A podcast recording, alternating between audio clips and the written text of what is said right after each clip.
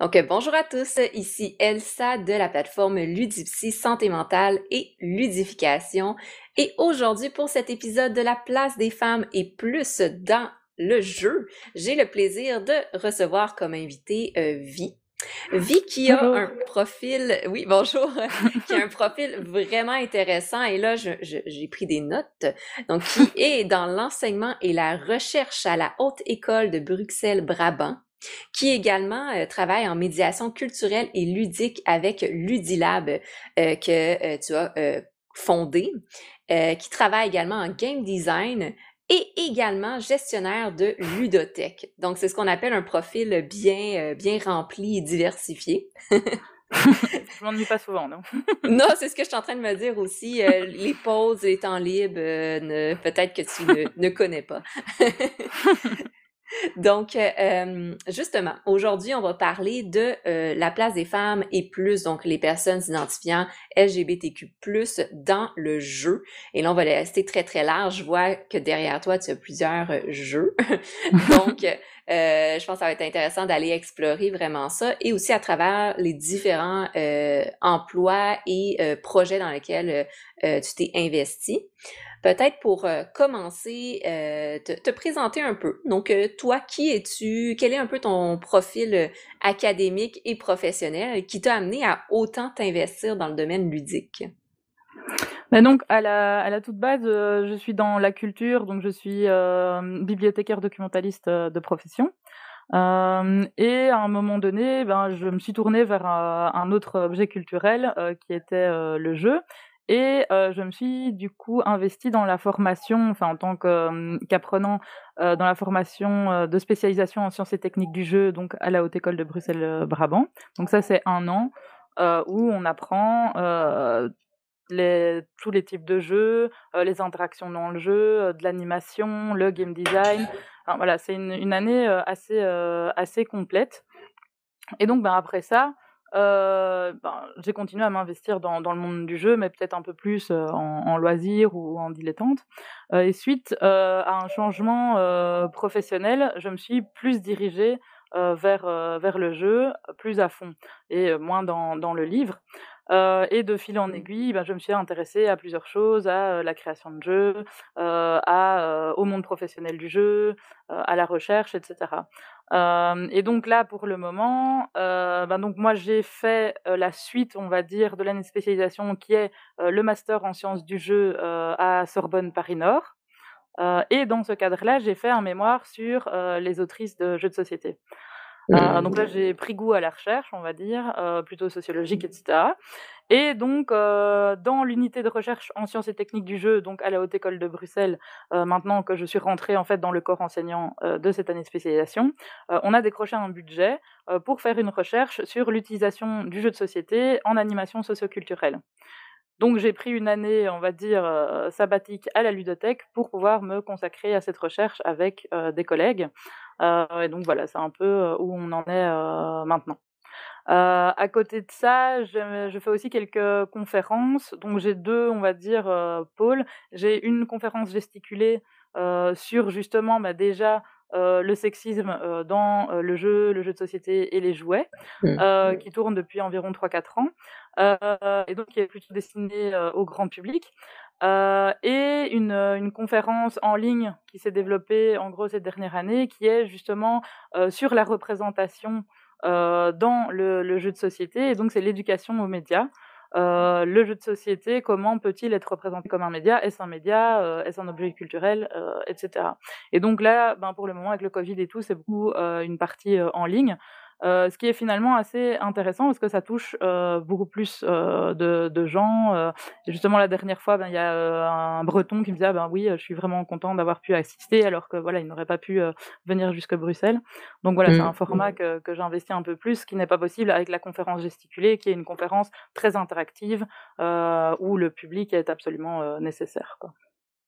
OK, wow! Donc, donc je vois que c'est parti justement d'un intérêt, des études et qui a évolué vraiment en, en, en pratique, là, de vraiment mettre en place des formations et de partager ce, ce savoir-là et ces connaissances-là Oui, je pense que ça, c'est quelque chose qui me vient vraiment depuis le départ avec mon métier de bibliothécaire, etc. C'est cette notion de, transmission, en fait, euh, que je trouve euh, intéressante. Et donc, bah, la transmission, en fait, c'est très vaste parce qu'il faut euh, soi-même comprendre les matières, investiguer, explorer, etc. Et puis un peu venir, à ah, regarder ce que j'ai trouvé et pouvoir mettre une forme que les, les, personnes euh, qui ne sont pas forcément investies dans le domaine puissent euh, comprendre pour eux-mêmes se l'approprier, s'autonomiser, etc. Quoi. Effectivement, c'est souvent là le, grand défi, c'est d'arriver à vulgariser toute l'information qu'on a en tête pour le rendre accessible au plus de gens possible. dans cette optique-là, vraiment de partager les connaissances, mais aussi, j'en comprends, de sensibiliser quand même les gens à entre autres les représentations de la femme dans les jeux ou euh, dans le, design de jeux. Là. Oui, oui. Ben, disons que ce qui, ce qui s'est passé, c'est que j'ai aussi un petit peu plus évolué dans le sens euh, où, par exemple, la conférence gesticulée est une posture beaucoup plus militante euh, à la base, parce que la forme conférence gesticulée, c'est déjà en fait euh, quelque chose de militant. Euh, et ensuite, ben, en fait, on, voyait qu'on restait quand même chez des personnes qui étaient déjà un peu interpellées par, par cette idée. Et c'est comme ça que je me suis dit, mais est-ce qu'on ne peut pas aller chercher d'autres personnes. Euh, et c'est là que je me suis dit, mais en fait, euh, peut-être par le biais de l'éducation aux médias, dont des personnes que je connaissais déjà euh, la, la transposaient aux jeux vidéo, je me suis dit, mais en mmh. fait, on ne le fait pas encore sur le jeu de société, je pense que c'est nécessaire. Et donc, je me suis dit, là, on va toucher d'autres personnes parce qu'on va aussi toucher d'autres types de thèmes. Et donc, ben, des personnes sont peut-être sensibles à un autre thème, etc. Et donc se dire en fait qu'est-ce qu'il y a derrière euh, un, jeu de société, que ce soit euh, les joueurs, les joueuses qui vont euh, l'utiliser, ou les game designers qui vont se dire ok qu'est-ce que j'injecte, les éditeurs, etc. Quoi. Mmh OK. Et là, tu l'as nommé, ça fait quelques années que tu as mis en place ces formations-là. Alors, euh, ben, la conférence gesticulée, oui, ça fait quelques années déjà, et celle sur l'éducation aux médias, là, c'est vraiment cette année-ci euh, que, que ça s'est euh, développé, quoi. Donc, c'est parti en fait à la base d'un cours. Donc, on a introduit un cours d'éducation aux médias dans l'année de spécialisation. Euh, c'est un cours de 8 heures. Et donc, je me suis dit, ben voilà, on touche une quinzaine d'étudiants, mais ça peut potentiellement euh, intéresser d'autres personnes. Et donc, j'ai fait un format, bien, bien, sûr, très abrégé, qui tient en euh, une heure, deux heures. et mon idée, ce serait de pouvoir le déployer en atelier plus pratique ben, quand les dispositions avec le Covid seront un peu plus assouplies. Quoi. OK, effectivement. Puis, en ce moment, est-ce que c'est accessible à l'international comme formation? Euh, donc comme c'est des conférences, euh, généralement données sur des plateformes comme, euh, Twitch ou quoi, bah, oui, en général, il suffit d'avoir le lien et on peut se connecter. Donc pour le moment, c'est plutôt à la demande, donc il y a pas, une récurrence, voilà, je la donne pas tous les mois. Euh, mmh. mais euh, voilà, on peut demander, il y a moyen de, de la donner assez, euh, assez facilement. Donc, je l'ai donnée dans le cadre du Brussels Game Festival qui a eu lieu ce week-end. J'ai déjà été demandé, enfin, on m'a demandé pour la donner dans une médiathèque, donc en France où il y a ludothèque, bibliothèque, etc. Donc mmh. voilà, c'est c'est possible de toute façon par les miracles de la technologie. Exactement, c'est ça les, les, points positifs de, de, l'utilisation de la technologie. Euh, OK, euh, très intéressant parce que bien sûr, euh, bon, c'est quelque chose qui m'intéresse beaucoup et je suis sûre que plusieurs personnes aussi sont intéressées par le sujet de juste des fois d'aller chercher le plus de connaissances possible ou même après ça avoir ces connaissances-là pour l'utiliser en pratique dans la conception de jeux par exemple ou mmh. OK. Très intéressant. Donc, euh, tu sais, tu l'as nommé, c'est l'aspect vraiment euh, enseignement, recherche euh, qui, j'en ai compris un peu dans ta nature, quelque chose que tu aimes et que tu aimes faire et mettre en place. Et tu nommais justement aussi, il y a la médiation culturelle et ludique avec Ludilab, qui est vraiment super intéressant aussi. Ludilab, comment est-ce que ça, ça a été créé? Alors à la base, on était plusieurs euh, de l'année de spécialisation qu'on avait faite euh, ensemble, euh, et puis ça a connu plusieurs, allez, plusieurs évolutions où on se cherche encore un peu parce que ça reste une activité sur le côté. Mmh. Et donc, c'est quelque chose qu'on va faire de façon régulière, mais peu, enfin voilà, ça prend pas la moitié du mois par exemple. c'est plutôt ben, une fois une conférence, une fois une formation, des choses comme ça. On a eu un projet à plus long terme, donc développé par un collègue, qui a été faire des cycles dans des écoles primaires. Euh, et donc là, il avait plusieurs écoles primaires et l'idée c'était de euh, faire une euh, sensibilisation à la programmation par le jeu de société. Euh, donc là, l'idée, en fait, c'est ben, déjà donc on est sur l'utilisation pédagogique du jeu, euh, mais euh, c'était d'essayer de développer une formule qui permette de sensibiliser à la programmation sans forcément être informaticien. Donc mon collègue est lui-même informaticien et donc d'être vraiment dans la vulgarisation.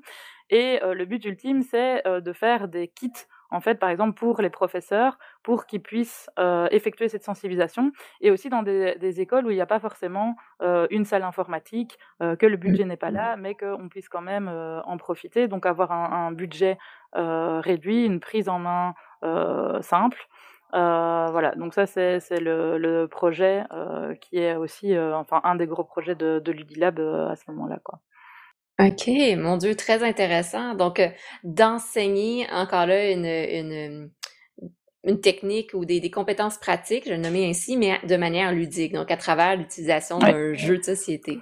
Et là, l'idée, en fait, c'est vraiment euh, donc euh, de sortir de l'écran parce qu'on a une, une génération qui, en fait, a très facilement l'objet en main et a une mmh. grande impression de le maîtriser effectivement, euh, il veut euh, aller euh, voir des vidéos, le public y arrive. Donc il a vraiment une, impression de maîtrise, mais derrière, c'est quand même une boîte noire. Et mmh. donc l'idée, c'est qu'il ne se focalise pas sur l'objet, mais sur sa façon de, fonctionner. Et donc en fait, ici, au niveau européen et belge, il y a un déploiement d'un référentiel de compétences au niveau de l'école sur l'informatique. Et donc, bah, l'idée, c'est de pouvoir donner des outils aux enseignants euh, pour pouvoir mettre euh, ces, ces, compétences, euh, enfin, ces acquisitions de compétences en, en pratique. Quoi. OK. Donc, il y a l'importance d'enseigner aux enseignants certaines, mmh. comment mettre en pratique certaines compétences, mais eux aussi de pouvoir transmettre ça directement aux enfants. OK. Très intéressant comme, comme projet. Puis j'en comprends que c'est un projet à, quand même à long terme, là, comme objectif. OK. OK. Et euh, de ton côté, si on aborde justement un, peu plus les, les, les, jeux de société, euh, ben, en fait, première question, est-ce que tu t'intéresses surtout aux jeux de société ou on va aussi dans les jeux de rôle, les jeux vidéo, le jeu en général?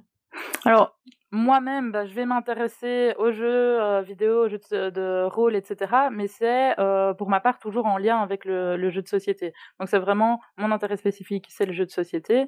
Et puis je vais aller euh, sur des objets un peu frontières. Euh, donc par exemple, euh, je ne sais pas si tu as déjà entendu parler du jeu de rôle Dread. Donc c'est euh, un jeu de rôle qui, au lieu d'utiliser des dés, utilise une tour de Jenga, des choses comme ça. Donc je vais aller mmh. chercher les, les petits objets frontières, des, des mini jeux qui sont même pas vraiment des jeux de rôle, mais où en fait on va commencer à incarner un avatar, etc. Et donc aux frontières de quand est-ce qu'on passe du jeu de rôle au jeu de société, comment, voilà, c'est ce genre de choses qui, qui m'intéressent aussi beaucoup. OK, ah, très intéressant. On a des, des, intérêts similaires, donc je trouve ça super stimulant de, de discuter avec toi aujourd'hui.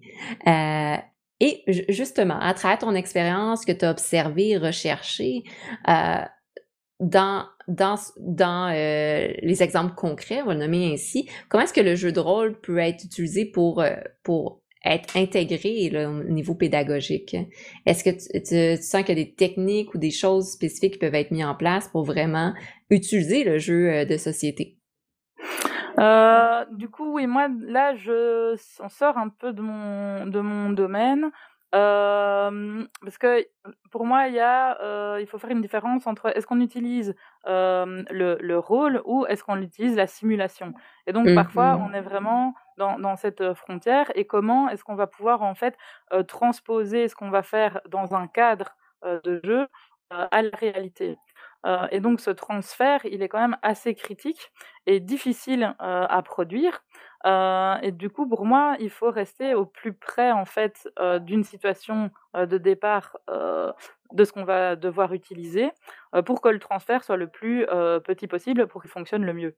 Mmh donc disons que je pense que le, le, jeu de rôle, moi, je l'utiliserais beaucoup plus dans un cadre, par exemple, de cours de, de français, d'utilisation de, de l'oralité, de créativité, etc. Donc, à ce niveau-là, moi, je, je resterais plutôt là-dessus. C'est par là que je, conseillerais euh, de, de, faire ça, une exploration par euh, aussi de la littérature, euh, comment est-ce qu'on construit un univers, etc. Mmh OK, OK.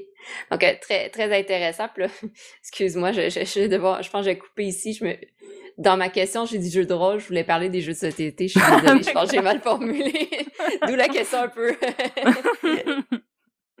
J'ai reformulé ma question. Euh...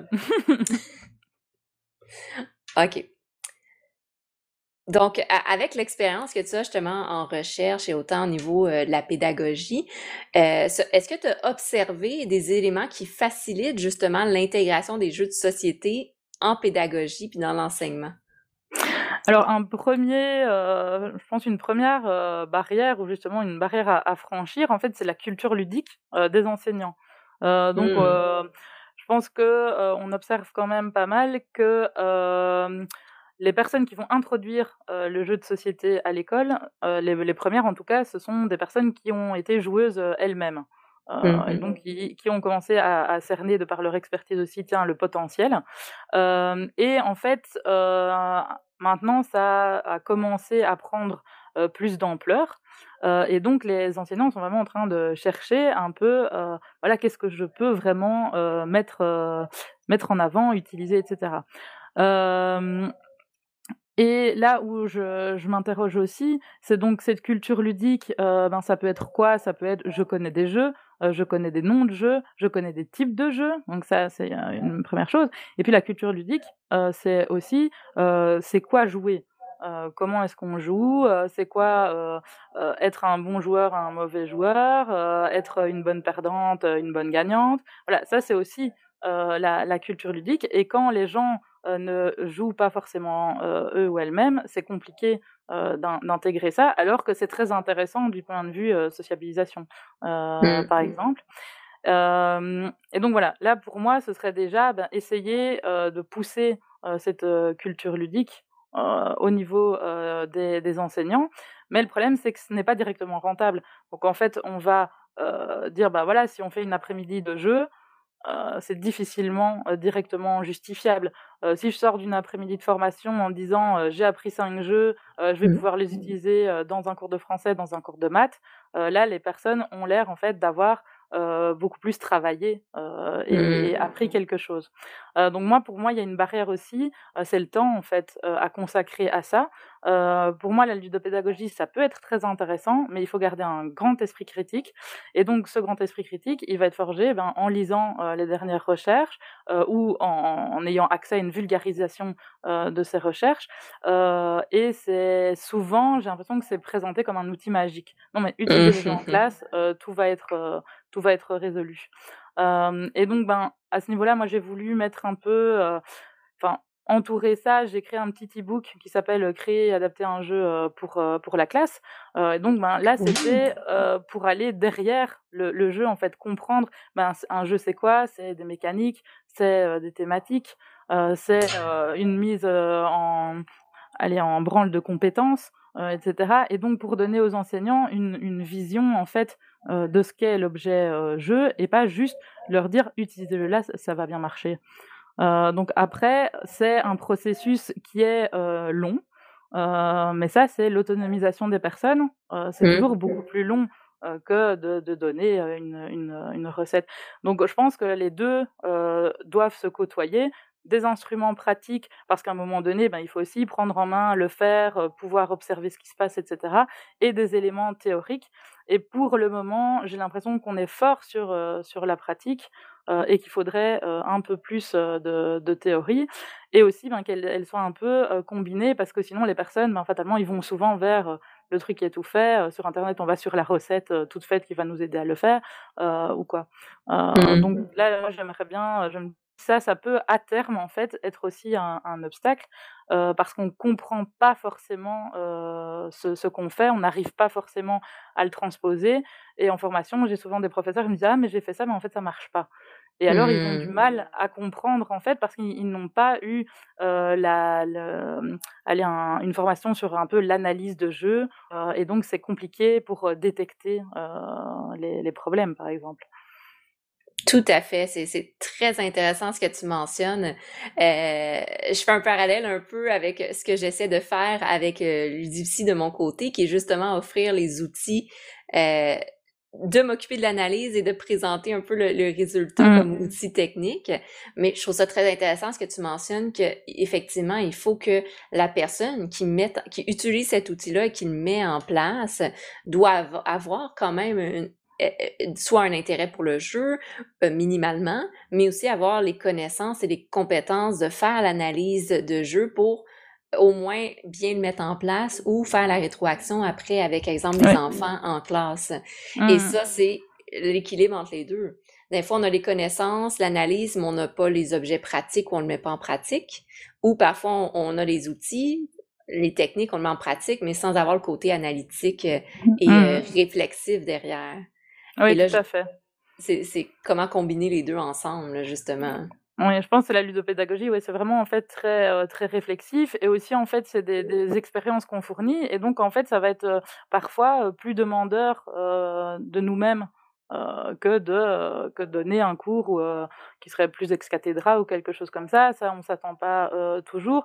En classe, il y a parfois aussi un changement de, de posture du, du ou de la professeure et donc ça, les enseignants ne sont pas toujours prêts non plus. Donc je pense que si on veut investir, et c'est intéressant, la ludopédagogie, il faut cette préparation, en fait. Il faut vraiment se dire, c'est quelque chose, bah, par exemple, toi tu fais cette analyse, etc., tu as des compétences euh, pour le faire, on le fait pas sur, euh, sur un coin de table. Et donc ça aussi, c'est je pense une façon de, de valoriser ça, c'est reconnaître l'expertise euh, des, des, personnes qui, qui, le font. Les professeurs ne peuvent pas devenir experts parce que sinon, enfin voilà, mais il faut favoriser cette, cette transmission et un, retour et pas forcément que ce soit toujours descendant. Et ça, je pense, ça c'est justement des formations, des ateliers, etc. Mais euh, ce qui me fait un peu euh, euh, rire, c'est que par exemple, quand je donne une formation, on m'a déjà dit, donc je dis, bah voilà, le jeu c'est ça, l'été, enfin, je donne des balises hein, parce que c'est une formation qui va très vite, mmh. c'est deux jours, donc et on doit fournir quelque chose de pratique à, la fin. et donc je dis bah voilà, c'est quoi les caractéristiques du jeu? Voilà, c'est à discuter, mais les voilà, il y a quand même un, petit consensus. Euh, et je dis donc, il faut vraiment faire euh, attention à ce que vous faites avec le jeu. ah, mais je pensais que vous nous donniez une formation de ludopédagogie, euh, alors que vous avez l'air hyper critique et que vous avez l'air de nous décourager de l'utiliser. Je disais, non, l'idée, c'est justement quand est-ce que c'est intéressant de l'utiliser et aussi quand c'est pas intéressant de, de mmh l'utiliser et que les personnes comprennent en fait qu'il y a des moments c'est vraiment le bon outil et parfois c'est un autre outil qui est plus intéressant quoi. Tout à fait. Puis tu l'as bien nommé tout à l'heure, c'est pas une formule magique. C'est pas comme un mmh. outil magique. on, on, on, joue à un jeu en classe et là tout d'un coup euh, plus aucun problème, plus conflit, plus euh, tu sais tous les enfants sont sages et nous écoutent. Donc j'exagère un peu, mais euh, au final, puis je trouve ça intéressant comment tu l'as nommé, mais que euh, l'utilisation des jeux, la ludopédagogie est un outil en plus dans le coffre à outils de mmh. compétences des enseignants, mais autant, exemple, des parents à la maison que des intervenants et autres. Là. Donc, euh, c'est une, c'est ça, c'est comme un, outil en plus qui aide à voir et percevoir une situation sous un différent angle qui va permettre peut-être de mieux intervenir dans certaines situations. Oui, oui. Et alors, un mmh. autre, une autre chose que je trouve aussi intéressante, c'est justement, comme je disais, les caractéristiques du jeu, etc. C'est quand est-ce qu'on nomme euh, le dispositif jeu parce que pour moi, il y a toute une dimension, on va dire, marketing de nommer un dispositif jeu en classe. Et donc, en fait, on a des enseignants, j'ai pu observer, qui vont nous dire Ah, mais voilà, je nomme ça, enfin, j'apporte un jeu et je comprends pas, les, les, élèves, ils sont pas plus réactifs, ils ne sont pas vraiment plus motivés, pourquoi? Et là, mmh. je pense qu'il y a aussi l'horizon d'attente qu'on ouvre quand on parle d'un jeu. Donc j'explique, mais quand moi je vous dis qu'on va jouer à un jeu, si on est chez des amis, on, s'attend à quoi? À s'amuser, à peut-être un peu à être un casse-tête, à, s'investir, à bouger, à être actif. Et si ce que vous nommez jeu, ben, ça ouvre quelque chose chez, chez les élèves que vous ne rencontrez pas, eh bien en fait ils vont être déçus. Alors que si vous dites on va faire un exercice, qui sera plus amusant, plus interactif, etc. Ils vont l'accueillir mieux parce que on ne l'aura pas appelé jeu, par exemple. Donc ça, je dis mmh. aussi, faites attention. Vous utilisez parfois jeu comme un petit euh, appât, mais attention à ce qu'il y a justement euh, derrière. Est-ce que c'est le plus judicieux de, faire ça, par exemple? Mmh OK. Et, ça, amène justement cette réflexion-là de plus euh, par rapport au jeu qui peut être je le nommais ainsi, mais euh, qui peut être positif comme négatif. Dans ce sens mmh. que quand c'est pas le bon moment, de juste dire, OK, on prend une pause, on joue un jeu, peut au final avoir des effets quand même euh, euh, négatifs dans le sens qu'il n'y a pas d'apprentissage, il y a pas, ça améliore pas la. C'est juste de passer le temps, mais il n'y a, y a pas de gain à ça. Comme le jeu peut être utilisé au bon moment, avec un bon environnement puis une bonne structure, comme quelque chose de très formateur et de très positif. Là. Ouais, ouais. Ben, on m'a déjà rapporté qu'il y avait, je sais plus exactement dans quel type, euh, enfin quelle école ou quoi, euh, c'était des un public qui, qui voulait vraiment, euh, on va dire, performer. et donc, ben, quand on lui apportait jeu, il lui dit, ben non, nous on veut travailler, nous on veut apprendre quelque chose. Voilà, mmh. le jeu c'est pas. Donc il y avait aussi un horizon d'attente qui du coup là était dans l'autre sens, qui mettait les personnes dans des dispositions moins bonnes en fait. Donc il y a mmh. le jeu, les mécaniques de jeu, ce que nous on considère comme un jeu, et comment on le présente. Ça, je pense que c'est aussi une, une clé. Effectivement. C'est sûr que j'imagine pour ces personnes-là qui veulent apprendre et être très faire les choses, performance et autres, si on dit on va pas on, va passer du temps ensemble à jouer, ça risque de peut-être pas bien passer. oui, oui. OK. Et ça, j'en comprends, c'est toutes des choses que tu as appris à travers ta formation, euh, ton éducation et que euh, tu transmets là, vraiment dans tes, dans tes, tes euh, conférences, tes formations et autres. Oui, donc j'ai un cours de ludopédagogie et médiation. Mmh et donc là, l'idée, c'était vraiment, mais justement, j'essaye on va dire, donc la transmission, c'est vraiment ce que j'aime faire, mais j'aime aussi faire des ponts. Donc ça, c'est vraiment quelque part une, une passion. Euh, donc je disais les ponts entre euh, jeux de rôle, jeux de société, jeux vidéo, jeux de société, etc. Euh, mais un, un, autre pont, c'est se dire, bah, par exemple, il y a la médiation culturelle qui est une force de transmission et la ludopédagogie aussi. Est-ce que quand on met les deux ensemble, on peut pas apprendre quelque chose de supplémentaire, avoir un outil supplémentaire pour pour l'utiliser. Donc ma formation au final est assez interdisciplinaire de par déjà aussi tout le côté documentaliste où en fait on apprend à toucher à plein de sujets, pouvoir répondre à plein de gens dans des bibliothèques, dans des centres de documentation, etc. Et donc j'ai jamais eu cette notion que les disciplines étaient totalement fixes. Alors bien sûr, il y a des cadres, il y a des cadres théoriques développés dans chaque discipline, mais est-ce qu'il y a des ponts possibles? Et si oui, comment? Euh, et est-ce que ces, ces, ponts peuvent nous apprendre quelque chose, peuvent euh, être euh, intéressants. Et donc c'est dans cette optique-là que je me suis dit, ah bah oui, si on prend une partie de la, de la médiation et qu'on le met avec la ludopédagogie, qu'est-ce qu'on peut en, en, en, ressortir quoi. Donc ça c'est vraiment cette idée-là de, de, créer des ponts quoi. Ah génial. Je pense c'est là que sortent les, les meilleures les meilleures idées. C'est quand on combine différentes choses qu'on a appris, on les assemble ensemble puis on crée quelque chose de nouveau. Donc, c'est un peu ça, de mélanger l'éducation, la médiation culturelle, l'udopédagogie, puis de dire, ben, il y a des choses, il y a des ponts qui peuvent se créer, il y a quelque chose à faire avec tous ces, ces, liens-là et cette information-là. Et justement, je pense que tu le mentionnes bien, euh, après ça, ben, c'est le partage des connaissances, la mise en pratique, d'observer l'impact que ça a sur les jeunes, et les moins jeunes aussi, parce qu'on voit de plus en plus aussi euh, la mise en pratique dans l'enseignement euh, aux adultes, même dans mmh. les milieux professionnels. Euh, de mon côté, je sais qu'avec la psychologie du travail qu'on appelle, euh, ou psychologie industrielle organisationnelle, il y a de plus en plus d'utilisation euh, de, de, de, jeux, euh, de jeux de société pour enseigner, exemple, le travail d'équipe, la communication, ce genre d'éléments-là. Mais ça demande justement, ça demande de l'essayer, de le mettre en mmh. place, puis de voir qu'est-ce qui se passe à travers ça. Là. Mais justement, moi, je suis plus dans la formation d'adultes, euh, l'enseignement supérieur, donc pas l'entreprise ni euh, les, les, enfants. Donc ça, je disais par exemple tantôt, le projet qu'on avait en programmation, là, c'était plus les enfants, mais c'est pas euh, c'est pas moi qui m'en occupe. mais oui, effectivement, de se dire bah, à quoi peut, peut servir le jeu, que nous apprend le jeu.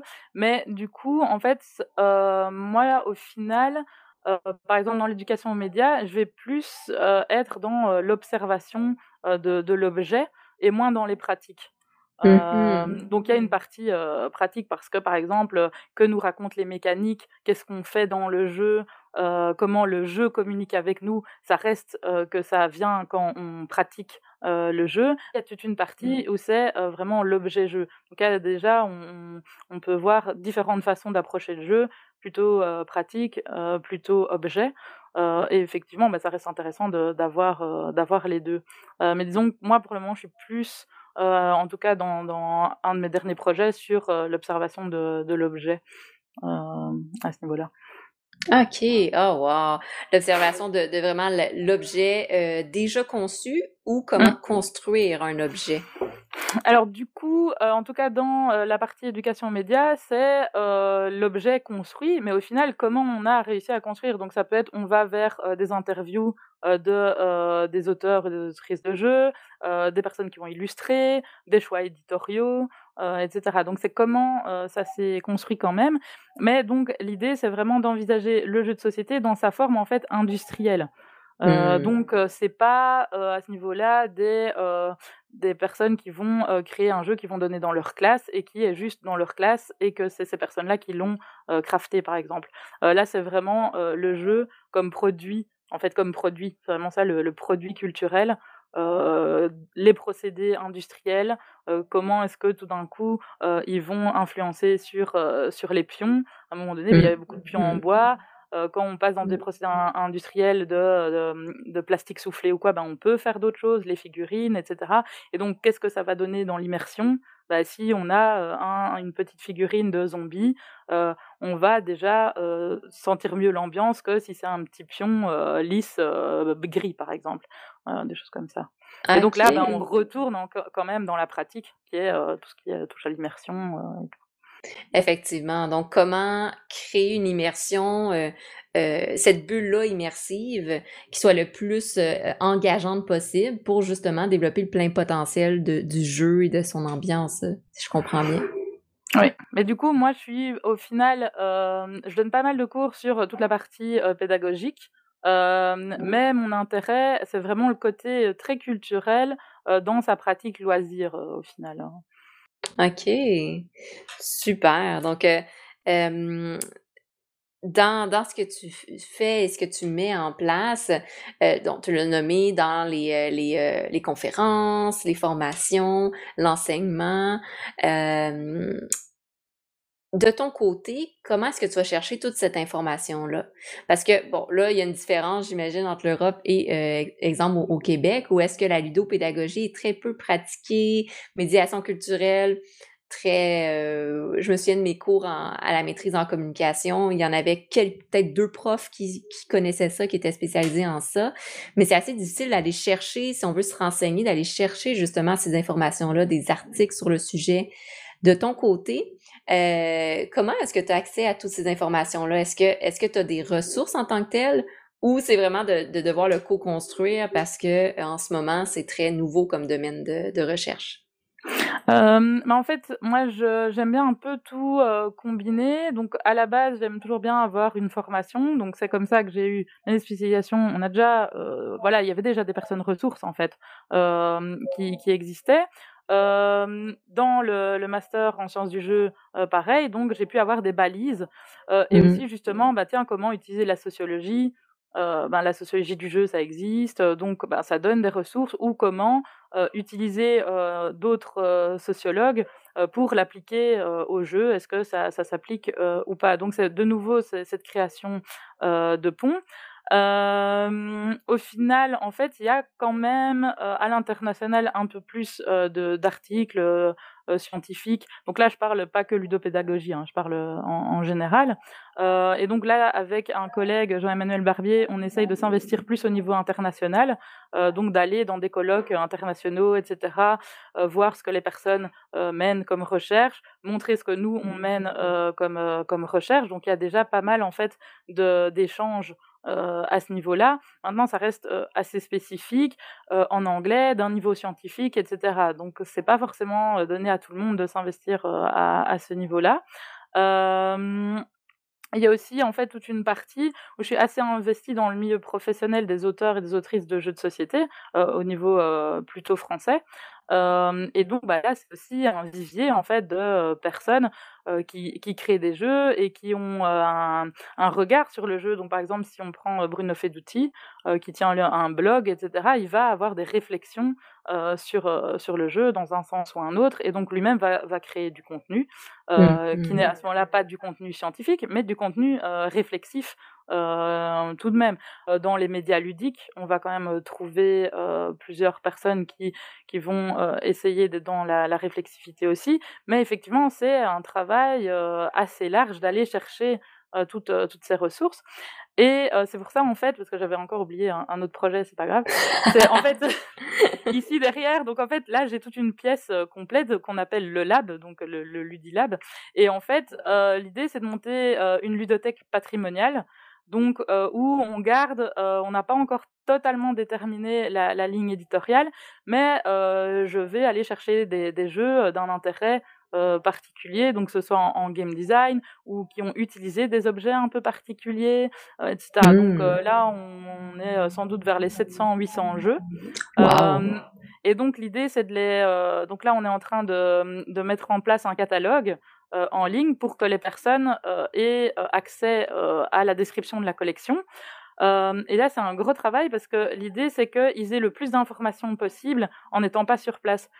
Donc en se disant ah bah oui ok qu'est-ce que qu'est-ce que ça a de particulier quel type de boîte comment c'était fait la taille parce que ben, par exemple avant on avait des très grosses boîtes maintenant enfin très longues comme ça maintenant ça a changé d'avoir accès en fait à, toutes ces, euh, choses-là euh, et aussi de faire des liens entre les, jeux, dire bah voilà vous cherchez euh, des jeux sur ce thème, ben vous pouvez taper une recherche, hop on vous sort les, les jeux, enfin voilà d'identifier un peu des, des, caractéristiques pour donner un accès éventuellement pour plutôt des, des, personnes qui qui veulent faire un peu de recherche ou des choses comme ça. Et alors on a à ce moment-là un centre de documentation où on a à peu près maintenant 200 ouvrages euh, sur euh, le jeu, l'histoire des jeux, la sociologie euh, du jeu, le jeu vidéo, la lusopédagogie.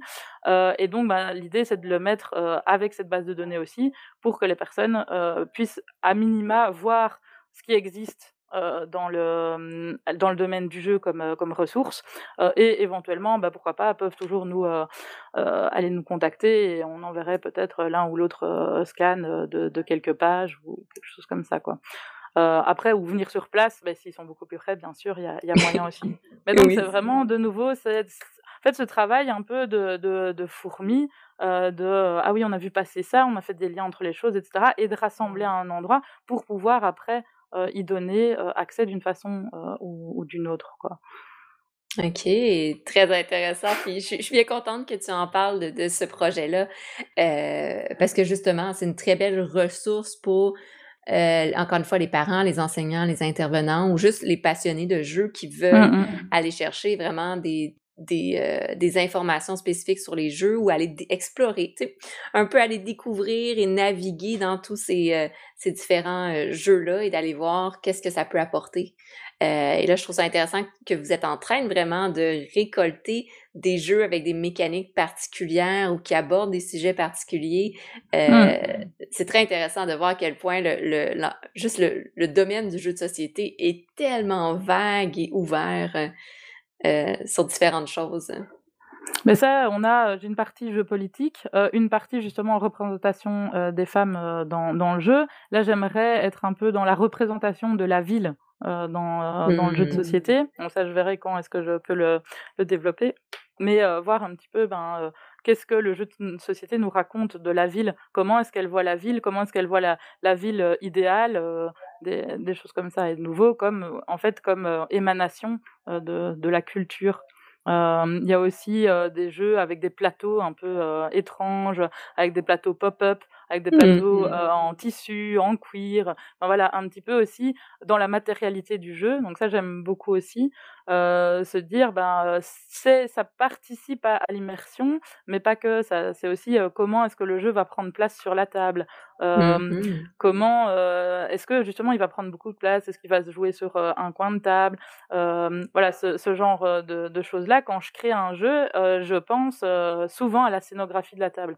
Donc on dit comment est-ce que les, on va mettre la boîte, parce qu'en fait j'utilise souvent la boîte dans, dans mes jeux, et donc comment ça va se retrouver sur la boîte, comment les gens vont avoir tendance à se mmh disposer autour? donc ça aussi, je trouve que c'est intéressant dans, dans l'expérience ludique. Et donc c'est pour ça que je rassemble plein de choses qui, qui me parlent comme ça. J'utilise aussi, ben, j'essaye d'étudier un peu les éditions différentes d'un même jeu. Euh, donc pour voir comment est-ce que ça a évolué, comment les choix éditoriaux mmh. ont évolué, mais aussi quel impact ça a sur, euh, sur l'expérience euh, de jeu, ces différents choix éditoriaux, voilà, des, choses comme ça. Quoi. Wow, très intéressant. Puis effectivement, je pense que on a tous un peu en arrière-plan inconsciemment cette ces questionnements-là. Mais bien sûr, après ça, c'est de mettre le temps et l'énergie à aller analyser ça. Et euh, je trouve ça très intéressant, cette, cette implication-là, cet engagement-là que tu mets en place dans le jeu. Puis surtout de rendre ça accessible aux gens par la suite.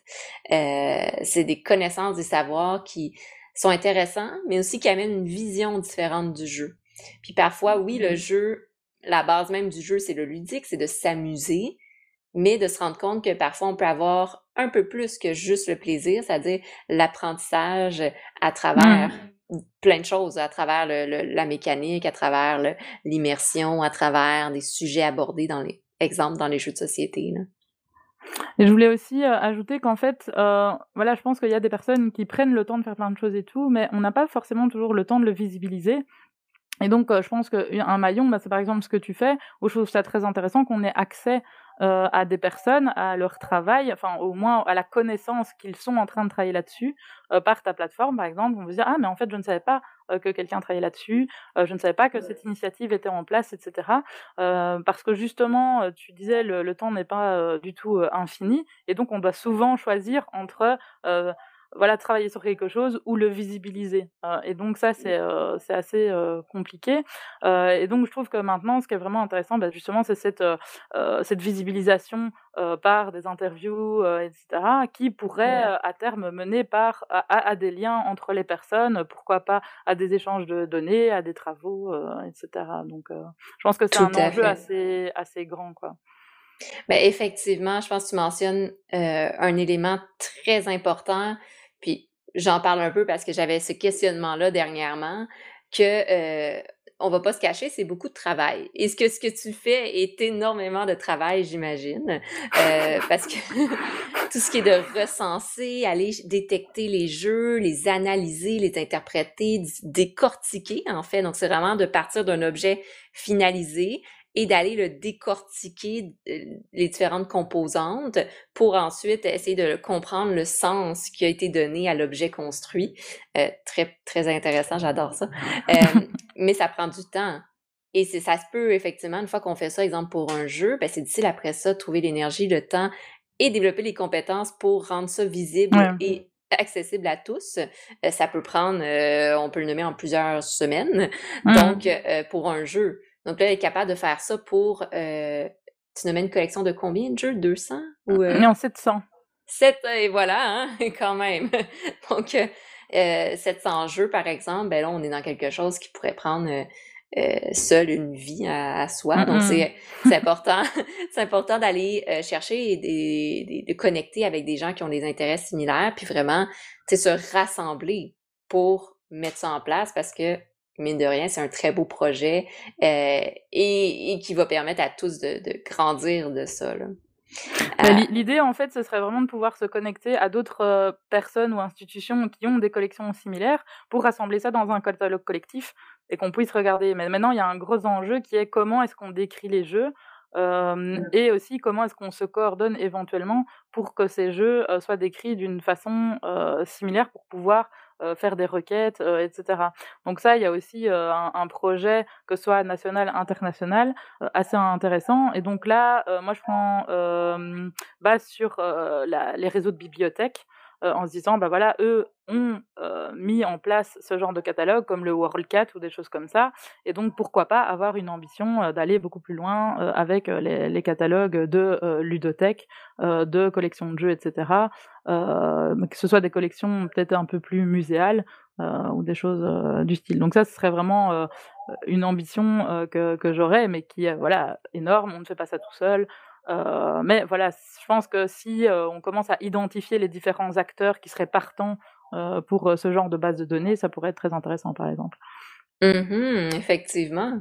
Donc, pour ceux qui écoutent, euh, euh, si jamais ça vous intéresse de vous impliquer, vous engager justement, que ce soit vous de votre côté, euh, vous analysez, vous observez des jeux, que ce soit le côté plus visibilité et partage des connaissances, je pense que tu le nommes très bien, Vi, que c'est important de, de, rentrer en contact, de ne pas hésiter à, à, communiquer les uns avec les autres. chaque petite connaissance qu'on apporte de plus permet de grandir ce, cet intérêt-là commun, ce projet-là. Puis au final, ben, c'est quelque chose de très communautaire. C'est pour partager aux gens puis vraiment développer ces, ces connaissances-là communes. Donc l'aspect culturel et communautaire ressort beaucoup dans, dans le projet. Très intéressant. et euh, je, vais, je vais faire une petite transition sur un, sujet qu'on a, euh, qu'on a parlé un peu au début, mais qui est quand même, là, tu sais, de voir que tu es autant engagé dans plein de projets. Et euh, de ton côté, est-ce que tu as trouvé que c'était facile en, en tant que, euh, que, que, femme ou que personne qui peut se représenter comme une femme de euh, faire ta place, justement, tu sais, d'arriver à réseauter, créer des liens avec les gens, euh, autant là, il y a le domaine de la recherche-enseignement que le domaine peut-être un peu plus communautaire, de vulgariser l'information? Euh, en fait, donc il y a effectivement euh, différents euh, réseaux et on ne rentre pas de, même façon dans, tous. moi, ce que j'ai plutôt étudié, c'est comment est-ce qu'on rentre dans le réseau des auteurs et autrices de jeux.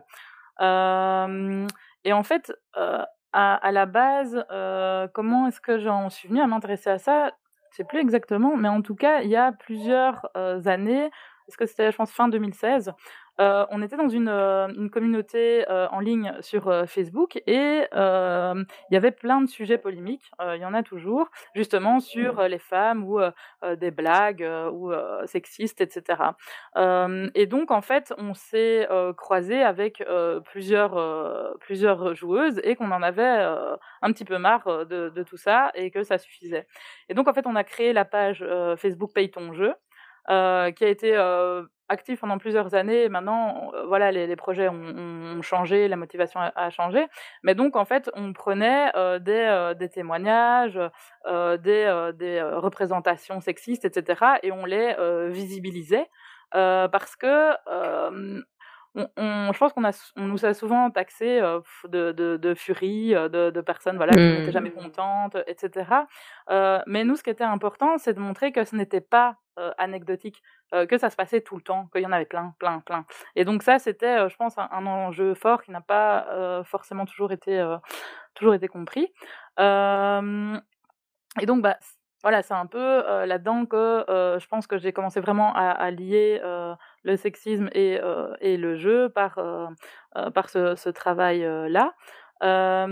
et puis, voilà, j'avais envie de, faire une, formation académique et il fallait un thème de mémoire. Je me suis dit, ah bah ouais, la, la place des autrices, il y en a pas beaucoup en fait, ça pourrait être intéressant. mais du coup, moi-même, en fait, j'ai pas eu vraiment cette difficulté. Euh, notamment euh, grâce à un événement euh, qui est en fait la création de la Société des auteurs de jeux en France. Mmh. Et il y avait une autrice, Charlotte Fionneau, qui avait intégré la, le conseil d'administration. je pense qu'elle est restée un an. et à la, à la, fin, elle souhaitait s'en aller, mais c'était la seule femme et elle ne voulait pas qu'il n'y en ait plus du tout euh, représenté dans, le conseil d'administration, c'est ce que le président m'a rapporté. Euh, et donc, euh, parce qu'elle m'avait identifiée justement euh, par cet aspect un peu plus militant? Et donc, elle a demandé, elle, a dit au président, bah, peut-être que tu pourrais la, contacter. Et donc, bah, je ne me suis pas sentie hyper bien parce que j'ai toujours pas de jeu édité. Enfin voilà, mais je me suis dit, bah oui, bon, allez, à un moment donné, c'est compliqué de ne pas prendre de, place et de continuer à dire qu'on ne nous donne pas de place. Enfin, voilà, c'était bon, on, va essayer, quoi. donc, je, me suis lancée là-dedans. Je la remercie vraiment beaucoup parce que je pense que ça a été un déclencheur de, plein de choses. Et, et, du coup, ben, déjà par cette posture-là, j'ai rencontré plein, plein d'auteurs plus ou moins bien implantés dans le milieu, qui m'ont eux-mêmes présenté à d'autres personnes, etc. Donc, moi, j'ai l'impression que de moi-même, je n'ai pas eu vraiment de difficultés. après, je suis une personne quand même voilà, je pense qu'il qui va relativement facilement vers les autres, qui, qui parle beaucoup. voilà, bah, ça m'amène parfois des problèmes, mais voilà, j'arrive à, à, aller vers les autres, même si ce qui est comique, c'est que personne ne me croit jamais, mais je suis très timide à la base. Hein, mais voilà, mmh. je, à un moment donné, je me dis oui, c'est bien d'être timide deux minutes, mais, mais après, il faut y aller. ça. J'ai des accès de, de, timidité assez intenses. Euh, mais, euh, mais du coup, euh, à ce moment-là, ben, j'ai vraiment euh, développé euh, le, le, réseau, parfois aussi un peu au culot. Mais donc, je pense qu'il y a un profil quand même assez particulier. quand j'étais petite, ben c'était beaucoup, j'étais considérée comme un garçon manqué, en termes que je mmh. vomis totalement, mais voilà. Et, donc à ce moment-là, ben, il y a une, façon d'être qui est plus simple pour rentrer dans, dans, dans, les milieux qu'on va appeler boys club quoi, ou un truc comme ça. Mmh mais il y a quand même toute, toute une frange de, de, femmes qui restent totalement à la marge parce que, par exemple, elles ne savent pas s'imposer et je leur reproche pas du tout. Il y a des fois, c'est vraiment ah bah oui, pousse-toi là que je m'y mette. Enfin, des, des, choses comme ça. Et donc en fait, ça ne donne la chance qu'à certains types de, de personnalités ou alors à une entrée par un certain type euh, de, euh, d'interaction euh, qui va par exemple mmh. être rentré par le fait que son compagnon commence à créer des jeux, etc. Et ben voilà, on crée des jeux ensemble et c'est comme ça qu'on va se faire une place. Donc tout ça, je, je ne critique rien, hein, c'est juste j'explique un peu ce qu'on voit. Et du coup, ben en fait, elles ont une porte d'entrée un peu facilitée. maintenant, ça commence à bouger doucement, mais ça reste euh, pas, euh, enfin voilà, ça n'accélère pas à une vitesse totalement euh, fulgurante. D'autant plus qu'on doit se battre contre beaucoup de clichés, qui est oui, mais bon, si les femmes ne viennent pas, c'est que ça les intéresse pas. ou alors, c'était par exemple, j'étudiais les, les, festivals, donc les, les protozones, donc il y a une pour présenter ces jeux en, en, festival quand ils sont pas encore mmh. édités, il y a souvent un, concours et donc on va envoyer des règles de jeu, etc. Et donc ce que je me, ce que j'avais quand j'étudiais qui était sur ces protozones au final, on me répondait oui mais c'est parce qu'elles doivent être nulles, elles doivent être nulles, sans doute qu'elles ont envoyé leurs règles et que c'était tellement nul qu'elles n'ont pas été sélectionnées. Euh, voilà, ça, euh, ce qui n'est pas vrai en fait. Parce que j'ai pas eu les chiffres, parce que j'avais pas accès. Donc là, on parlait à des données, etc. Il y a des données, on n'a pas accès parce qu'en fait, les, les acteurs du milieu ne les récoltent pas. Euh, ben, par exemple, en festival, c'est compliqué, ça reste beaucoup de bénévoles, etc. Ils ont autre chose à faire que, que de récolter des données. Et qui me disaient quand même, ouais, non, c'est pas vrai, on n'a pas 50% de femmes euh, à la candidature et 10% à la sortie, quoi. Non, euh, ça, euh, ça, ça ne se passe pas. pardon. Et, et donc, ben, à ce niveau-là, je me suis dit, ok, mais pourquoi est-ce que je suis un peu, pourquoi je suis un peu toute seule? Mmh. Et donc, j'ai voulu étudier ça par, par mon mémoire. Et là, c'est un peu compliqué parce qu'il y a toute une partie, en fait, qui s'explique enfin une, a priori par la structure même de la société, c'est-à-dire les femmes ont, moins de loisirs, euh, les femmes vont s'occuper mmh. plus des enfants, euh, enfin voilà, tout, tout, ce genre de choses, vont plus s'occuper du ménage. Euh, il y a aussi toute une partie où en fait les loisirs des femmes vont être moins impactants auprès de leur famille. Donc elles vont chercher des choses qui vont, enfin pour expliquer vite, coûter moins cher, mmh. prendre euh, moins de temps, aller moins loin, euh, etc. Quoi. des, choses comme ça. Et donc, ben, par exemple, quand il faut aller à un festival à 600 km où il va falloir payer pour y aller le logement, etc., ben voilà, c'est, il va falloir être vraiment, allez, vraiment persuadé que ça va fonctionner pour, pour dire oui, je vais, je vais le faire. alors que apparemment, les hommes, c'est plus simple. Pour eux de se positionner là-dessus et d'avoir un impact plus grand de leur loisir sur leur famille, ben, ça va décider où est-ce qu'on va aller en vacances, où, où on va aller en week-end, etc. Et donc tout ça, en fait, c'est pas directement le jeu, c'est pas le monde du jeu qui, mmh. fait ça, c'est parce que le monde du jeu est dans le monde, en fait. Et donc là, il y a quand même un petit taux, enfin un petit une petite mine de désengagement là-dedans, parce qu'alors du coup, il y a des acteurs dans le monde du jeu qui vont dire bah oui, mais c'est pas nous, c'est le monde. Et donc, bah, oui, d'accord, mais il y a quand même moyen de favoriser des, des, choses. Donc, par exemple, on ne retrouve que très peu des, des garderies, par exemple. Donc, si on se dit que les femmes vont plus voyager avec les enfants, etc., est-ce qu'il ne serait pas bon d'organiser des, des, garderies? Et ça, c'est le monde du jeu qui peut le faire directement, en fait. Mmh. Donc, un peu se dire comment est-ce que je peux favoriser ça. Il y a aussi un aspect parfois très fort de, la représentation. je me souviens à Cannes, il y a deux ans, donc on avait l'Assemblée générale de la Société des auteurs de jeux. Et j'étais un petit peu en retard, j'avais un problème avec la sécurité. Et, et donc j'arrive, mais je comptais arriver un quart d'heure avant, et j'arrive quasi pile pour, pour le commencement. et en fait, il y avait une, une dame qui me voit arriver et qui fait ah, ah heureusement je, je vois qu'il y a quand même des femmes ici parce que moi ça fait dix minutes que je suis là je ne voyais que des hommes j'ai failli repartir. Mmh. alors qu'elle ne savait pas qui j'étais elle ne savait pas que je faisais partie du conseil d'administration rien du tout. C'était vraiment juste me voir se dire ok je ne suis pas seule donc voilà, il y a des fois, ça tient pas à, énormément de, choses. mais après, voilà, c'est toutes des petites choses. Hein, une chose ne mmh. suffit pas. Mais que qu'on peut faire. Là, je vois quand même souvent dans les médias ludiques des médias qui vont, se, voilà, qui vont se positionner. Donc ça, c'est aussi quelque chose d'un peu caractéristique de se dire, ben oui, nous, on est pour la représentation, pour la mixité, pour plein de choses. mais après, quand il s'agit de l'organiser, là, c'est autre chose. Donc en fait, on va pas vraiment, on va avoir des personnes qui vont essayer de faire des tables rondes mixtes, par exemple. Mmh. Mais s'ils n'y arrivent pas, ben tant pis. des personnes qui vont participer à des tables rondes, mais qui vont, par exemple, jamais demander est-ce que on n'est que des hommes blancs à table ou pas? Ah, si on l'est, ben peut-être que je peux laisser ma place à quelqu'un d'autre. Voici une adresse. Enfin, voilà, des, des, choses comme ça. Donc en fait, on peut le faire mais c'est pas vraiment encore, encore la, mmh. norme. et donc, comme c'est aussi un milieu où il y a beaucoup de volontariat, etc., ben, on va dire oui, mais bon, ça va retomber toujours sur les, les, mêmes femmes, par exemple. De se dire, bah voilà, c'est toujours elles qu'on va voir, etc. Ben, oui, mais donc voilà, on espère un effet d'entraînement aussi. C'est ça.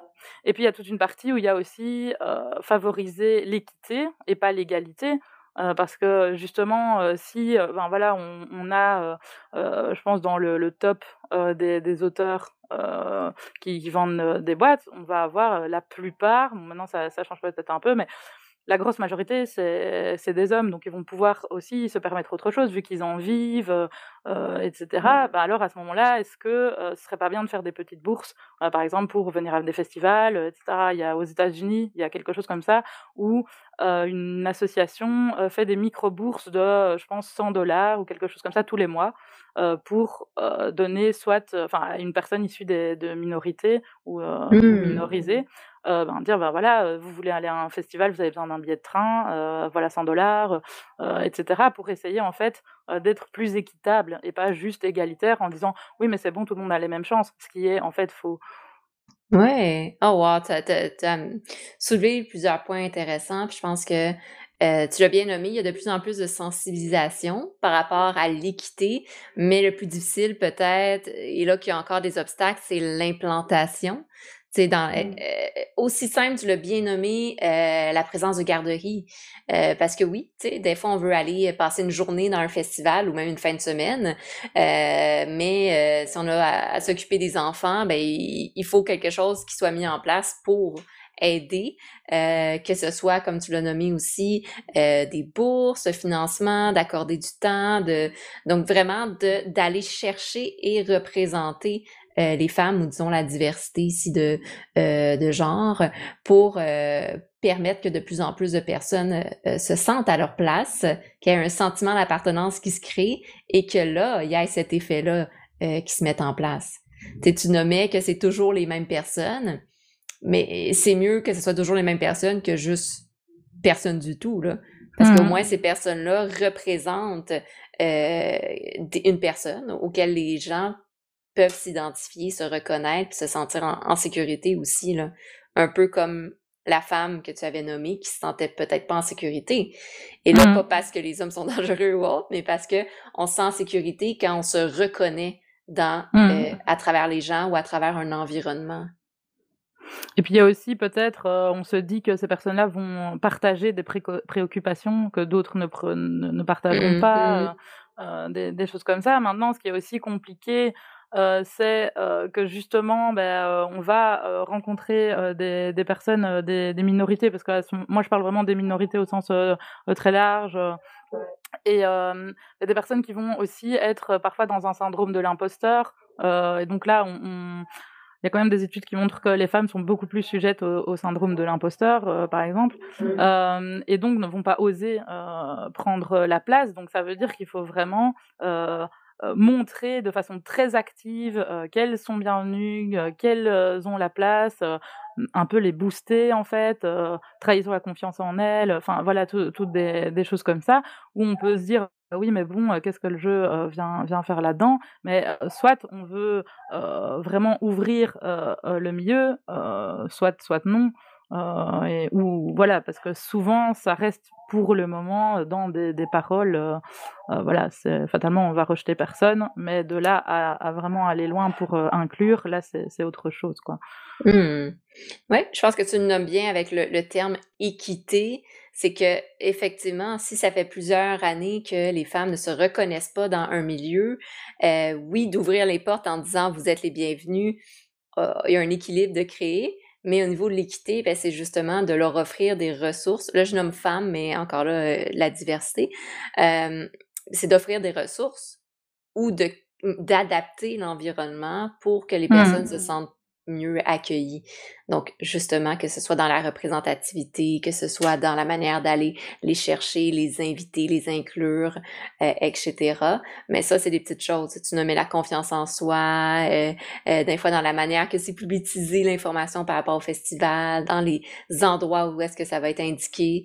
Donc, euh, cette prise de conscience-là est très importante, Maintenant, ben bon, c'est ça. Hein, on espère que les gens vont le mettre en place et que si jamais, si jamais les gens ne savent pas comment le mettre en place, ben au moins d'aller se renseigner, puis d'aller parler à mmh. des, personnes, exemple de, ton côté, euh, qui, qui vont pouvoir les, les aider là, tu leur donner des trucs ou leur dire ben tu sais essaye ça, puis déjà juste ça, ça va être un immense pas vers l'avant là. Mais euh, après, il faut dire que euh, là, je, je, travaille par exemple euh, à, à, donner une formation en interne euh, à une maison d'édition qui veut vraiment travailler là-dessus, justement parce que leur, leur équipe n'est pas très diverse, etc. voudrait que la diversité soit représentée dans leur jeu, mais que aussi l'équipe soit, soit plus diverse, etc. Donc ça bouge euh, ça bouge quand même. Euh, mais effectivement, euh, parfois c'est oui, mais on ne sait pas où aller, etc. Mmh. Ben, donc déjà faire un pas vers nous parce que nous ça va être compliqué d'aller. Enfin, je me suis déjà dit, ben tiens, je pourrais peut-être faire voilà un, un, mailing ou quelque chose comme ça. mais voilà, après c'est quand même beaucoup de travail sans savoir s'il y aura vraiment du, du, retour. Et du coup, ça revient aussi au fait que euh, il y a donc je parlais du, milieu où il y a pas mal de, de volontariat, mais là c'était vraiment au niveau des festivals, etc. il faut investir, mais financièrement, parce que si on n'a pas les bonnes, enfin assez de diversité dans les équipes, etc. Eh bien, pour moi, il faut aller chercher de la consultance en dehors. et mmh. ces personnes qui vont déjà aussi être avoir un accès moins simple au milieu du travail, euh, ben, c'est aussi quelque chose, un geste fort de euh, leur permettre euh, de, d'avoir une certaine subsistance de par leur, en fait expertise de personnes issues de, de, la diversité, et puis en plus des, des, expertises qui peuvent être construites encore en plus mmh académiquement, etc. et donc bah, c'est important cette, cette partie financière en fait pour soutenir les personnes. Oui, exactement, parce que tu l'as bien nommé, il y a des personnes que c'est leur travail, justement, aussi d'être consultant, consultante euh, dans la diversité ou d'aller justement donner des techniques, que ce soit sur l'inclusion, la diversité, des techniques de confiance ou autres. Et, de rémunérer ces personnes-là est un exemple concret que c'est important. On accorde une importance une valeur à mmh. ça et permettre de justement euh, augmenter de plus en plus la visibilité des gens qui font ça, euh, ou même la visibilité, visibilité excuse-moi, de la, la, diversité et de l'importance de la diversité en général. Après, par exemple, moi, je sais qu'il y avait, euh, ben, je suis des pages Facebook de personnes euh, militantes, par exemple, racisées, et à un moment donné, ben, quelqu'un a ouvert un Tipeee euh, je me suis dit, ben, je vais lui donner un ou deux euros euh, par mois parce que ce qu'elle produit, en fait, euh, je m'en sers moi-même pour moi-même comprendre, etc. Euh, et j'essaye aussi de me dire, OK, ces personnes-là produisent des ressources. Si à un moment donné, j'ai un projet où moi-même, je sais rémunérer quelqu'un, euh, bien, le mieux pour moi, c'est de partager, d'aller chercher ce type de personnes expertes sur ce type de, de, contenu euh, et pas juste de, de, se nourrir soi et dire bah voilà je deviens experte en, en un peu tout euh, ce qui est pas pas vrai et donc bah il y a je pense qu'il y a il y a quand même de la place pour pas mal de, de monde et voilà il faut essayer aussi d'être dans cette redistribution je pense qui n'est pas toujours simple parce que on parle pas de fortune non plus mais mmh. voilà c'est comme ça aussi à un moment donné qu'on construit un, un, monde plus juste je pense aussi en, en s'investissant là-dedans et en disant ok je, fais euh, une part je peux me permettre de euh, gagner un peu moins de laisser de la place de ne pas être visible sur cette table ronde euh, etc et, de pousser en fait d'autres d'autres personnes. Mmh exactement. C'est très bien nommé. De, de, se soutenir aussi entre nous, de ne pas avoir peur de soutenir les gens qui, qui mettent ça de l'avant et qui accordent une importance à ça pour justement valoriser ça et être je pense qu'on aime bien là, dans l'équité euh, euh, en général et entre autres dans le domaine du jeu aussi. Là. OK. Et euh, peut-être pour finaliser un peu la, notre, notre discussion, tu nommais tout à l'heure que tu t'es intéressé à des jeux de société qui intégraient des représentations de la femme ou des jeux justement qui, qui mettaient peut-être plus euh, en valeur l'équité au niveau des, des, représentations des femmes. Euh, Est-ce que tu aurais quelques exemples de jeux que tu pourrais recommander par rapport à ça? Euh, mais en fait, euh, j'ai un petit peu plus de, on va dire, de, de réserve parce que au fur et à mesure de, de, mon propre, de ma propre progression, je préfère être le moins possible dans la, aller dans la prescription, en fait. Mmh mais je préférerais donner des petits, des petits repères, on va dire, ce que, ce que j'aime parfois en conférence, c'est, bah là je vais rester au niveau des femmes, mais en fait on, on pourrait l'appliquer ailleurs, c'est de se dire, ok, qu'est-ce qui est représenté dans mon jeu? Euh, donc, bah, par exemple, on peut avoir une représentation qui est euh, quantitativement euh, paritaire. Donc, on va avoir x, enfin quatre mmh. femmes, par exemple, quatre, quatre hommes. ou alors, euh, on va avoir donc voilà c'est comme ça. Ou alors on a une non mixité totale. Mmh. donc par exemple dans One Deck Dungeon on a que des personnages euh, identifiés féminins euh, et dans beaucoup, beaucoup d'autres jeux, bon là je vais, je vais aller plus loin, on a beaucoup d'hommes, euh, quasiment que, que ça, euh, ou une, une mixité avec une femme, cinq hommes par exemple. Mmh. et donc bah, c'est de se dire, ok, avec quoi on joue en fait, que ce soit pour soi ou pour, pour les enfants. Donc en fait on pourrait très bien dire, ah ben écoute, tu aimes bien ce jeu, est-ce qu'on ferait pas notre propre pion au final? Euh, mmh. pourquoi pas en fait aller là-dedans et se dire bah, j'ai envie de jouer qu'avec des filles, faisons que des filles. Euh, voilà, est-ce que j'ai envie que mon personnage ait des cheveux roux, euh, une teinte plus foncée ou quoi? Je pense que euh, on pourrait en fait aller beaucoup plus loin dans, dans l'appropriation de, de l'objet pour influencer sur sur nos pratiques. et donc là, ben, on passe du coup dans une autre représentation. Il y a la, la quantité, mais il y a la qualité. C'est justement comment sont représentés ces personnages. Est-ce que ce sont toutes des jeunes femmes cambrées avec des talons? Est-ce qu'on va avoir des, des personnages, hommes ou femmes, gros? euh, est-ce qu'on va avoir des personnes en situation de, handicap ou pas? Donc tout ça, ça je pense c'est important aussi la, la qualité de, de, ces représentations. mais donc je pense oui que que maintenant, par exemple, avec les réseaux sociaux ou quoi, ce serait vraiment intéressant de se dire voilà, j'ai un jeu, euh, je vais créer mes pions et puis je le partage et puis je vais inspirer euh, mmh. euh, d'autres personnes. Ou alors, c'est beaucoup plus simple déjà pour au moins une partie de, de, ben, de, soit de scanner ce qu'on a fait, soit on, on l'a fait sur un petit logiciel rapide. Pourquoi pas donner les fichiers et dire bah voilà, on a mesuré que le pion fonctionnait dans tel jeu. Euh, voilà, n'hésitez pas à, le prendre, des templates à colorier, pourquoi pas. Enfin, voilà, euh, tout, euh, tout, ce genre de choses. Je pense que ce serait vraiment intéressant pour que les joueurs et les joueuses puissent se reconnaître vraiment dans, dans ces, ces, personnages. Ça peut être aussi, on, voit qu'il n'y a pas tellement de, de personnages vieux, sauf si ce sont, mmh. par exemple, des magiciens ou des sorcières. Euh, des choses comme ça. Donc, on, a vraiment une, une, large diversité qui n'est pas, euh, ou peu, maintenant ça bouge quand même, peu représentée. Euh, donc là, c'est nouveau euh, dans la quantité. Par, par exemple, dans la qualité, parfois ça peut poser euh, question mmh. sur le handicap. Donc, par exemple, on a, on va avoir un, un, certains handicaps vont être sublimés en fait, et donc ça devient presque désirable d'avoir ce handicap. Donc, pour exemple, issu de la pop culture, ben on va avoir Daredevil euh, au final, mmh. qui euh, devient un super-héros quelque part, notamment parce qu'il n'a pas euh, sa vision. et donc, en fait, il va avoir des sens beaucoup plus développés qui, généralement aussi, vont totalement gommer son handicap. Son handicap, mmh. quelque part, n'existe plus parce que d'autres choses se sont mis en, branle qui ne le mettent plus en situation euh, de, de, handicap, par exemple. Donc ça, c'est aussi un, questionnement mmh. par rapport à, la qualité euh, de, euh, de, représentation. Euh, et c'est aussi se dire, est-ce que les personnages ne peuvent pas juste vivre l'aventure sans dire, bah voilà, cette personne-là pourra faire ceci parce que elle est forte parce qu'elle a un, handicap ou, des choses comme ça. ça, ça m'avait pas mal marqué, de par exemple sur les, les personnes transgenres. Euh, dans les euh, séries, etc. Donc je dis, je fais beaucoup de ponts parce que je pense que voilà, la culture, elle s'exprime dans, dans, plein de domaines.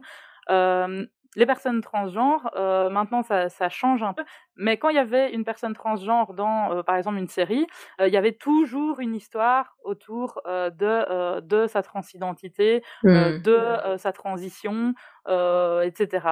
Et donc, elle pouvait pas juste, ben voilà, c'est une personne trans qui, voilà, qui va au supermarché, qui vit une aventure, et, puis on n'est pas obligé de parler tout le temps de, de, sa transition, par exemple, des choses comme ça. Donc, voilà. Après, c'est un sujet, je pense, qui est, qui est quand même assez, assez complexe. mais je me dis, première étape déjà, se poser des questions, se réapproprier l'objet jeu, voilà, c'est déjà mmh. un, un pas, je pense. Effectivement, je pense que tu le mentionnes bien. Puis j'ai bien aimé euh, ce que ce que tu as mentionné un peu par la surcompensation, c'est de dire ah ben il y, a un handicap, on va surcompenser par lui donner des super pouvoirs, puis jusqu'à ce que le handicap, exemple, n'existe plus ou euh, euh, donc c'est intéressant, tu sais, parce que est-ce que c'est de l'acceptation? Pas nécessairement, tu sais, c'est une compensation avec autre chose. Et encore là, tu sais euh, c'est difficile de se reconnaître dans ça et de se représenter, exemple, pour une personne qui aurait un déficit, un déficit visuel, de, de se dire, ben, je me reconnais nécessairement dans ce personnage-là parce que euh, on n'a pas nécessairement les super pouvoirs non plus qui viennent compenser ça. Donc, euh, euh donc c'est intéressant, très intéressant comment tu l'observes, puis de garder ça en tête, de dire, hum, de faire attention puis de réfléchir à ça autant dans la conception de jeu que quand nous-mêmes on joue à un jeu et mmh. peut-être de l'adapter ce jeu-là comme tu as très bien dit. Euh, ben, je peux créer mon personnage euh, non binaire par exemple ou je peux créer mon personnage féminin euh, si dans un jeu où est-ce qu'on m'offre juste des personnages masculins. Donc euh, très très intéressant. Merci pour ces, ces observations-là et ces conseils aussi sur comment euh, on peut adapter puis vraiment percevoir les choses dans, dans le jeu. Je voulais juste euh, ajouter que, par exemple, euh, sur le handicap, etc., ça vient vraiment des, des militants et militantes handi euh, qui font un travail énorme de vulgarisation, etc. Donc il y a beaucoup de militants et de militantes dans, sur un peu toutes les oppressions, et je pense que ça vaut vraiment la peine d'aller consulter ce, ce, genre de, de ressources, de les rémunérer un petit peu si on peut, de si on ne peut pas, de les partager, etc. Parce que c'est un travail énorme qui demande beaucoup d'énergie et je pense qu'il est vraiment essentiel à à la réflexion, etc. Et qu'on n'en serait pas là si, si ces personnes-là faisaient pas ce, ce travail-là, quoi. Effectivement. OK, génial. Euh, c'est fun de voir que, ben c'est plaisant de voir qu'il y a vraiment une communauté qui, euh, euh, qui ont fait ces, ces observations-là et qui l'ont communiqué aussi. Puis que mmh. vraiment, c'est des gens qui sont accessibles pour consultation. Là. Mais si, si, tu veux, je peux peut-être donner quelques. Enfin, là, je les ai pas sous la main, mais communiquer quelques quelques pages ou euh, des choses comme ça. Oui, exactement. Puis je, je, je, vais les mettre les liens dans le descriptif de la vidéo. Donc, tu aurais juste à, à scroller un peu et aller voir. Ils vont tout être euh, indiqués. Super. Super. Ben, merci beaucoup, Oui, pour euh, le temps que, que, que, que, tu as pris pour discuter avec moi aujourd'hui. honnêtement, depuis tantôt, je prends des notes. C'était très intéressant comme discussion. Ça, j'avais plein de, de, de, de pop de, créativité en tête puis de, choses que je veux aller vérifier par la suite. Euh, très intéressant, très stimulant. Euh, est-ce qu'il y aurait il y a, euh, des, sites, justement, disons Ludilab ou autre, où est-ce que les gens pourraient te suivre s'ils veulent communiquer avec toi ou juste suivre ton travail? oui, ben là pour le moment c'est vraiment vers Ludilab. Il y a une, adresse mail, un, formulaire de contact. Donc, il ne faut pas hésiter à, passer par là. On a aussi une, une page Facebook. donc, voilà. on peut aussi passer par LinkedIn. Donc, Vitac, TACQ. Voilà, vous pouvez me contacter par, par là aussi. et donc, ben, écoute, c'était vraiment aussi très intéressant, très stimulant de te parler. Moi, je reviens quand tu veux. oui, yes. voilà. Génial. Ben merci beaucoup. Euh, merci aussi à tous ceux qui ont pris le temps de nous euh, regarder et nous écouter. Euh, je vous invite, comme indiqué, à aller voir, cliquer sur les liens, aller voir l'Udilab et tout le, travail que, que Vi et tes, tes collègues aussi mettent en place. C'est vraiment intéressant si vous voulez euh, vous renseigner, voir c'est quoi la recherche qui est faite dans le domaine du jeu, si vous voulez suivre des formations, des conférences, bref, si vous voulez développer vos connaissances et pouvoir le mettre en pratique par la suite. On l'a nommé, c'est vraiment l'aspect théorique et l'aspect pratique, les deux ensemble, ça fait en sorte qu'on on apprend énormément puis on partage beaucoup de connaissances. Euh, si jamais euh, vous n'êtes pas abonné à la page de Ludipsy, ben, je vous invite bien sûr à vous abonner pour suivre euh, les différentes autres entretiens tout aussi captivantes que j'ai fait avec des invités dans le domaine du jeu. Donc, merci beaucoup. Je vous souhaite de passer une belle journée ou une bonne soirée, dépendamment où vous êtes dans le monde. Et à la prochaine. bye bye.